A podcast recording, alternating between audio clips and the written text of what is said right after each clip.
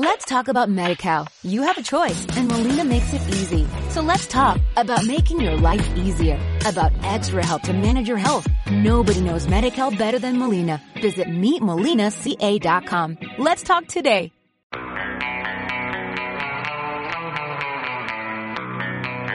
Al oeste de los Midlands, con Agustín Palacio. Let's light it up, let's light it up until our hearts catch fire. Then the world never so bright. Si las cosas se pusieran difíciles, España podría intentar tomar una de las islas Sorlingas o alguna de las islas del Canal. Están alejadas de la isla principal, no están defendidas y no disponen de instalaciones militares. Bueno, así planteaban Nick Watts un virtual contraataque español contra Inglaterra en caso de guerra en Gibraltar. Watts es director de Eurodefense Reino Unido y director general adjunto del UK Defense Forum. El texto lo he sacado de un artículo de la revista Vice de título ¿Quién ganaría en una hipotética guerra entre España y el Reino Unido? Hago spoilers y ganaría Inglaterra. Es un buen texto. Algunos calificarían que es un poco verde top, un poco sobrado, pero es, es bastante interesante, por lo menos para hacernos una idea sobre el potencial militar que tendríamos ambos países. Y bueno, aparte de guerra ficción, nos ayudaría a desestresar la tensión hispano-británica de esta semana. Aquí empezamos.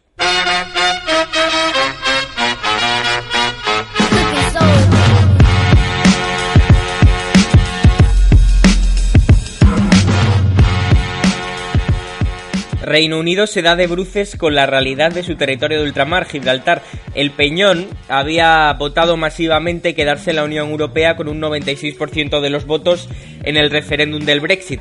Ahora, los llanitos y gente residente en Gibraltar y en tierras cercanas de la provincia de Cádiz pueden encarar grandes consecuencias con unas restricciones fronterizas duras con la necesidad de tener visas. La situación actual no deja de ser la continuación que conocemos bien en España de más de 300 años de convivencia entre ingleses y británicos en el sur, eh, como nos ilustrará en este programa nuestro historiador de cabecera Álvaro Martí. Ahora mismo la situación es que España tiene derecho de veto sobre cualquier pacto de la Unión con Reino Unido sobre Gibraltar. El Parlamento Europeo apoya así a nuestro país. Ole. Bueno, en cualquier caso, no sé si llamarlo ruido de sables, pero los británicos se quejaban de la presencia de un buque este miércoles, un buque de la Armada Española en aguas del Peñón, y hasta el ex líder conservador Michael Howard sugería una nueva maniobra militar al estilo Guerra de las Malvinas, teniendo en cuenta que desde 1713 España considera que las aguas del Peñón son cosa suya y Gibraltar no. Bueno, realmente esta semana también se hablaba de una tercera vía, que sería el reparto de la soberanía entre Reino Unido y España del territorio de Gibraltar. Es decir, como lo explicaba el también antiguo dirigente laborista Peter Hain, poner ambas banderas en el peñón que ya sabemos que el Peñón se da mucho a banderas y gestos patrióticos de uno y otro lado que no sé si conducen a ningún sitio. En cualquier caso, los gibraltareños mantendrían, en este caso de que se compartiera la soberanía, los gibraltareños podrían mantener su ciudadanía británica y sus derechos. Esto es una hipótesis y si nos vamos a la vida real, esto fue tumbado por amplia mayoría por la ciudadanía de Gibraltar en 2002 en un referéndum que hubo, un 98% de, de los votos fueron a parar al no. No queremos repartir soberanías. Eh, otro efecto colateral del Brexit que puede afectar a muchas personas, entre las que me incluyo, son las rutas aéreas, en este caso las low cost.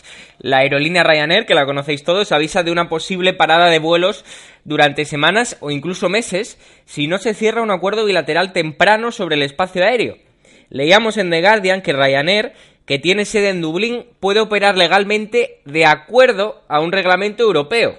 Esto choca frontalmente con dos líneas de negociación duras en las que está sumida ahora Reino Unido, que es eh, la dependencia del Tribunal de Justicia Europeo y la libre circulación de personas, dos puntos muy fuertes de las negociaciones. Desde la empresa, desde Ryanair, le dicen a la primera ministra Teresa May, dale caña y consigue un acuerdo bilateral sobre la aviación. Esto nos recuerda el caso de EasyJet, que registraron el año pasado una división que opera o va a operar únicamente en Europa. Mm, el tráfico aéreo también es otro aspecto a tener en cuenta en este culebrón del Brexit. Pero bueno, volviendo al centro del país, la policía publicaba los datos de criminalidad del enero pasado en la ciudad de Birmingham, nuestra querida metrópoli. Siendo los datos disponibles más recientes, el centro, la zona de la zona centro de la ciudad se lleva la palma con 1029 crímenes reportados en enero, entre los que se encuentran 214 incidentes de hostigamiento, 214 hurtos y 151 delitos violentos o sexuales. Siguiendo al centro, tenemos el barrio de Ladywood en segundo puesto con 608 reportes, 139 de ellos por violencia o agresión sexual.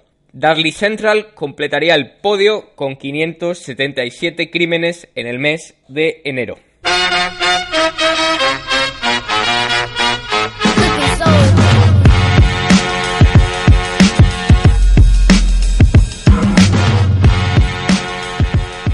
Estás escuchando Al Oeste de los Midlands.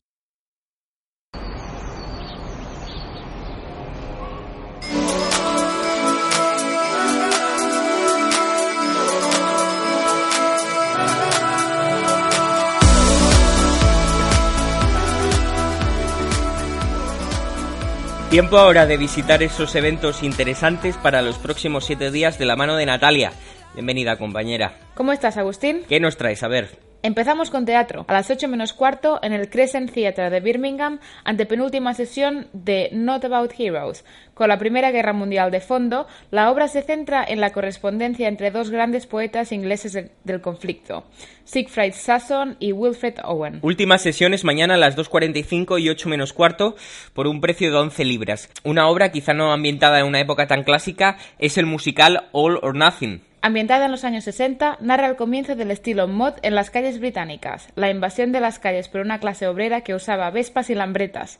La obra consta de éxitos musicales como What You Gonna Do About It, Lazy Sunday y Teen Soldier. Hoy sesión a las siete y media en el New Alexander Theatre y mañana última llamada a las dos y media y siete y media. Precios desde 20 libras. En este programa nos gusta el country y hoy a las 7 en el O2 hay un buen concierto. Hoy toca Blackberry Smoke en el O2 de, Bi- de Birmingham. Presentan su quinto álbum de estudio, Like an Arrow. Una pena porque no quedan entradas disponibles. Como plan alternativo, Festival del Humor al lado del aeropuerto de Birmingham. El humorista Brendan O'Carroll se vuelve a vestir de mujer en el show Mrs. Brown's Boys 2017 Arena Tour. Good Morning Mrs. Brown. La mujer acude esta vez al funeral del abuelo, que en realidad no está muerto. El show es hoy a las 7 y media en el Genting Arena. Mañana sesión doble a las 2 y a las 7 y media de la tarde. Finalmente el domingo a las 2 de la tarde tenéis la última sesión. Tickets desde 26 libras. Sensualidad y risas en el cabaret de mañana. Lo único que el show tiene un nombre un poco largo. Se llama Wild Vixens Burlesque Hall of Fame Legends Challenge Extravaganza. Ahora os toca repetirlo. Premio por decirlo a la primera. En el Crescent Theatre habrá burlesque, drag queen y cabaret. La función será mañana a las 8 de la tarde con precios desde 10 libras. Por cierto, Agustín, ¿recuerdas a Mel C de las Spice Girls? ¿La deportista? Sí. Bueno, le había perdido la pista desde los 90. Pues toca el domingo a las 7 de la tarde en el O2, con entradas desde 27 libras. Ver para creer, en fin. En esta ocasión, los días de la semana nos dejan un par de eventos importantes. Para los más pequeños, pero no solo, el espectáculo Disney sobre hielo estará en el Genting Arena desde el miércoles 12 hasta el domingo 16. Mickey Mouse, Ariel, Simba y más de 50 personajes de Disney se pondrán los patines y cantarán más de 30 canciones de toda la vida. Funciones por la tarde y por la mañana desde 20 libras.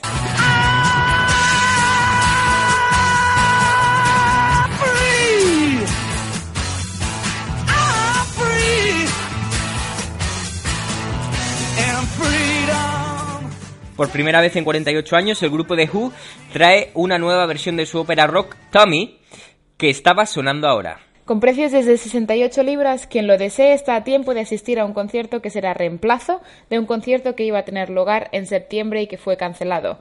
El show, que tendrá lugar en el Barclay Cart Arena, recordará la época de Woodstock cuando la banda y su Tommy estaban en pleno auge.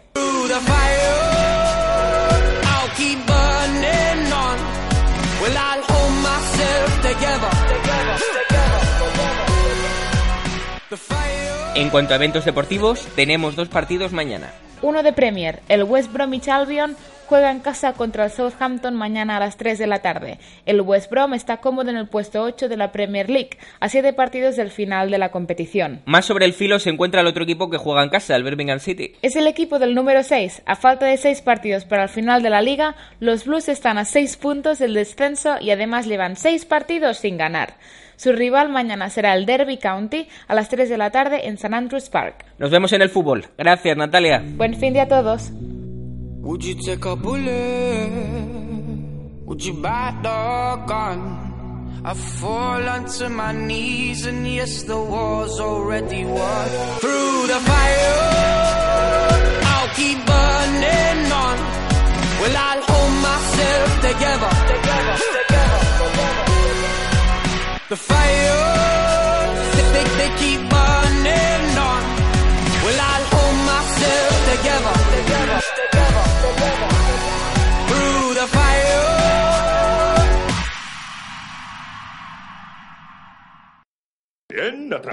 Caballeros. Vosotros descargad el barco. Vosotros alzad el fuerte.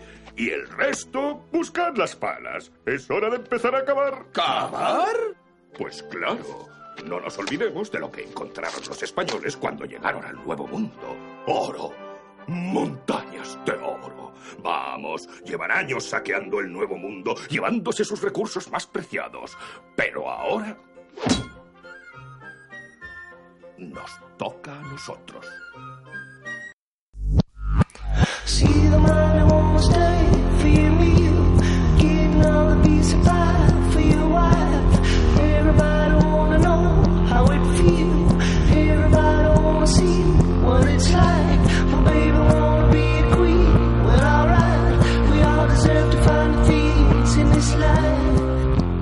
Comentábamos antes el tema de Gibraltar, territorio británico en la península. No siempre fue propiedad de la reina de Inglaterra. ¿Verdad, Álvaro? No siempre, Agustín. Hola a todos nuestros oyentes, aquí estamos otra semana más. Bienvenido. Antes de nada, queríamos resaltar los cinco puntos del editorial del director de The Sun, Kelvin Mackenzie. Sí, se- puede decir que ya nuestro gran amigo Kelvin, ¿no?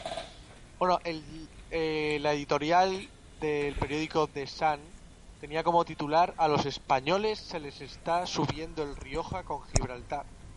Vamos a plantear una buena pelea británica. Mackenzie asegura que a las pocas horas de que Reino Unido comenzara la andadura de dos años hacia el Brexit, hemos descubierto que nuestros amigos en Europa se están convirtiendo rápidamente en enemigos. En clara referencia a España, por supuesto. Miren a los cretinos que mandan en España. Gracias al Brexit están sacando músculo con Gibraltar. Les recuerdo que la población local, aquí viene el gran piropo, no quiere follaburros en su eficiente puesto fronterizo. Well, eh, Mac está cabreado y no duda en sacar a, no dudaría en sacar a la Marina. Además propone cinco formas de boicotear a nuestro país, ¿no, Álvaro? Sí, la primera es cerrar el espacio aéreo a los vuelos españoles así directamente. Y propone a los 12 millones de británicos que suelen viajar a España cada año que, que no se molesten en ir este año. La segunda es terminar con las cuotas pesqueras de Escocia. Se acabó el trato español de favor.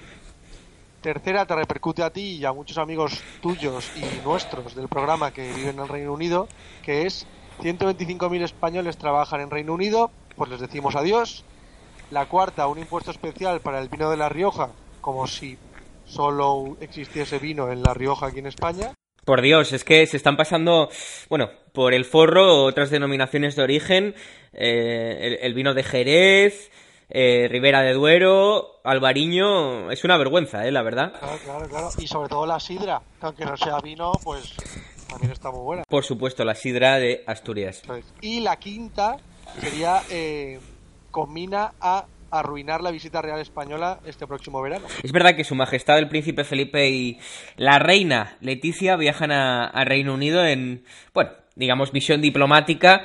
Habían retrasado este viaje por motivos de la actualidad frenética del año pasado en la esfera política de nuestro país y ahora por fin se deciden a ir en un ambiente, pues, realmente afectado por el Brexit y por las relaciones internacionales de España con Reino Unido.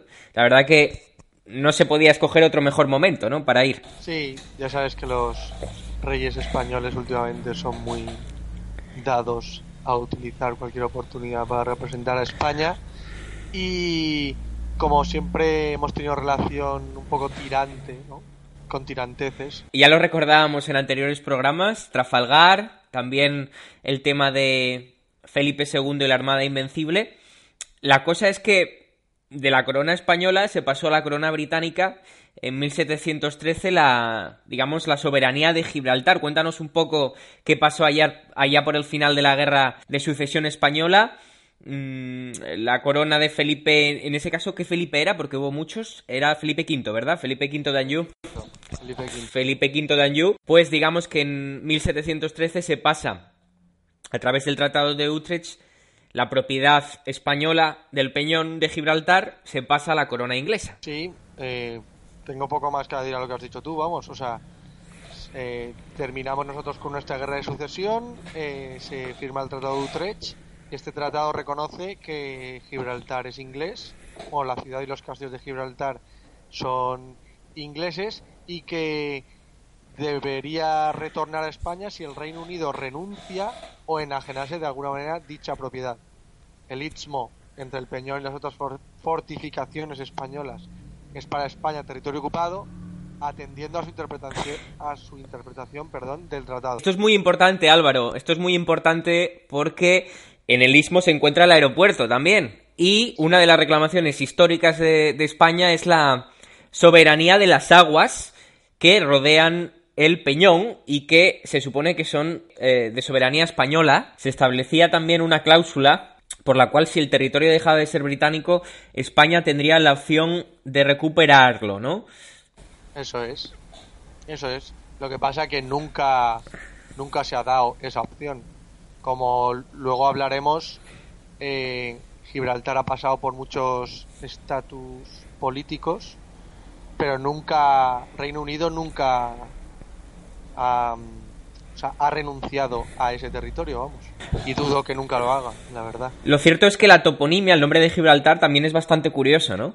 Sí, es los casi 30.000 gibraltareños reciben este nombre del, del árabe. Gibraltar deriva de Abal Tariq. ¿Quién fue Abal Tariq? Fue el general musulmán que dirigió el desembarco en este lugar de las fuerzas musulmanas en el año 711. Aunque actualmente los pobladores de habla hispana o inglesa denominan a la península de Gibraltar como Gib o The Rock, la roca. Sí, me recuerda a esa enorme película de Sean Connery y el siempre infravalorado Nicolas Cage. En fin, hubo mucha tensión en la frontera a lo largo de la historia, ¿no, Álvaro? Sí, hubo bastantes tiros y eso, bastantes intentos de asedio español durante finales del siglo XVIII hasta que en 1830 se proclama Gibraltar como colonia británica. Tras el fin de la Segunda Guerra Mundial, pues como todos nuestros oyentes sabrán, en España gobierna Franco y la política franquista eh, conforme a Gibraltar se fue endureciendo poco a poco. A principios de los 60 el gobierno español plantea la situación de Gibraltar ante el Comité de Descolonización de las Naciones Uni- Unidas y la Asamblea General, adoptando unas resoluciones por las que se instaba a iniciar conversaciones entre España y Reino Unido para poner fin a la situación colonial de Gibraltar. ¿Cómo se resolvió aquello, Álvaro? Eh, como algo que está muy de moda en, en el mundo, un referéndum. Gibraltar apeló al derecho de la al derecho a la autodeterminación y el Reino Unido organizó un referéndum en el año 1967 para los gibraltareños, en el cual el 99,6% de los gibraltareños expresó su voluntad de permanecer bajo soberanía británica. Mm. La otra opción era pasar a manos del gobierno español, aunque manteniendo la ciudadanía británica, pero no quisieron, obviamente. Sí, no era muy atractiva, ¿no? La idea de, de formar parte de la soberanía española, ¿no? Bueno, era una época un poco peculiar en nuestro país, entonces prefirieron mantenerse bajo la patria británica, ¿no? Bajo la teta de la reina. Qué gráfico, Álvaro, siempre. ¿eh? Digamos que la clase media ya estaba consolidándose, la clase media española, aunque también la economía era, hay que decir que era más débil que la del Reino Unido a finales de los 60. Así que como producto de marketing, únanse a España. Bueno, en aquellos tiempos no debía ser muy atractiva la idea, ¿no? No, y además nosotros tampoco estábamos, o sea, ya teníamos suficiente con lo nuestro, con aguantarnos en nuestro propio, propio país como para que intent- o sea, para que se nos, se nos uniesen otros, ¿sabes? Pero bueno, despu- con el con ese intento de Franco, ¿no? Para cambiar el estatus de Gibraltar, em, no lo consigue y la, el Peñón cambia el estatus de colonia por territorio británico de ultramar, que es un nivel superior. Tiene su propia naturaleza este título, no es simple postureo burocrático, ¿no? A ver, un poco de postureo es porque básicamente se, se adjudican los asuntos internos a una ejecutiva local elegida por los propios gibraltareños. Por el contrario, defensa y asuntos exteriores siguen dependiendo de Londres, como ya nos hemos dado cuenta estos días. Ha sido aplicado, Álvaro, y creo que traes curiosidades también para conocer más este pequeño pero guerrero territorio. Sí, eh, unos datos rápidos, pero que son bastante curiosos. Probablemente haya gente que se pregunte cuál es la moneda oficial de Gibraltar. Pues no es el euro ni es la libra. Es la libra gibraltareña, que tiene una tasa de cambio fija 1-1 con la libra esterlina británica. Eh, aunque también en el peñón se puede utilizar el euro e incluso en algunos sitios el dólar estadounidense. Otra curiosidad es que tienen una pista de aterrizaje que mide 1829 metros. Lo curioso de esta pista es que atraviesa la carretera de la ciudad. Por eso cuando un avión, un avión está a punto de aterrizar, detienen por completo el tráfico para que no haya problemas. ¿Y cómo está el tema de, de los impuestos? Ya sabes que todo el tema de islas e impuestos no casa muy bien, ¿no? Entonces, en comparación con los de España, Gibraltar, eh, sus impuestos son mucho más bajos. Al igual que sucede en Canarias, no tienen IVA, sino que existe una tasa para importaciones de, del 12%. Asimismo, el impuesto de sociedades es de alrededor un 10%. Un porcentaje establecido en 2011 para que dejase de ser considerado un paraíso fiscal. Es célebre el movimiento de cartones de tabaco, además lo comentaba con un colega gaditano. Es, es común ver allí en, en Cádiz, en la línea de la Concepción y en, otros, en otras localidades, cartones y cartones de tabaco escritos en inglés, ¿no? Pero además del business, además del negocio, ¿qué hay de la natura, de la fauna, de, del patrimonio de ese peñón? Pues ojito, porque esto es muy interesante. Parece ser que Gibraltar podría haber sido, atentos, ¿eh? uno de los últimos reductos del hombre de Neandertal. Bajo el peñón se encuentra la cueva de Gorham, donde han sido hallados cráneos de este homínido de unos 24.000 años de antigüedad. También hay, me han informado que hay mucho mono, ¿no? En Gibraltar. Está lleno de monos y de molas. No, en Gibraltar habita, es muy curioso, la única colonia de monos en libertad de Europa. Aproximadamente son unos 300 ejemplares de monos de berbería, una especie que se encuentra en peligro de extinción y nada, pues viven allí con los gibraltareños. Son los sufridores, ¿no? Las víctimas detrás de, este conflicto que ya lleva para, para más de tres siglos. Álvaro Martín, muchas gracias por tus apuntes sobre Gibraltar. Esperemos que la crisis se solucione cuanto antes y que, bueno, no haya que desenfundar ningún tipo de, de arma y que la diplomacia, eh, además con, nuestros políticos eh, actuales, está claro que podemos estar seguros que España hará un buen papel. Sí, no, no va a pasar absolutamente nada. Eh, antes de ayer, creo recordar, o el lunes, mejor dicho, el lunes, la primera ministra británica dijo que ellos son más de mordiscos que de guerra, parafraseando a el gran Winston Churchill. Así que todo esto se solucionará vía diplomática, como ha pasado siempre, y, nunca, y no habrá y todo volverá a, la normalidad. Hombre, para los mordiscos pueden utilizar a los monos, eso sí que podría ser muy útil, ¿no? No has notado mi ironía con la grandeza de nuestros políticos. Antes no pasa nada. Así que muchas gracias, Álvaro. De nada, un placer como siempre. Bye.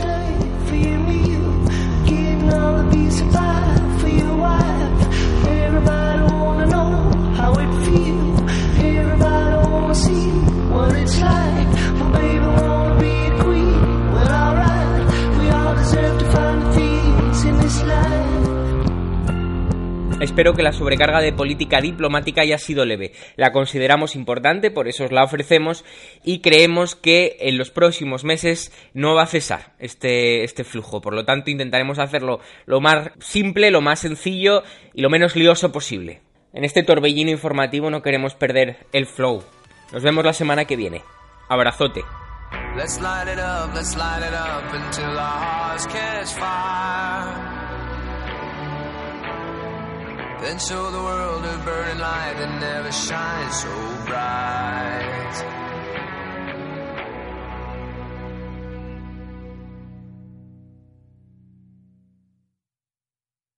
Let's talk about MediCal. You have a choice and Molina makes it easy. So let's talk about making your life easier, about extra help to manage your health. Nobody knows MediCal better than Molina. Visit meetmolinaca.com. Let's talk today.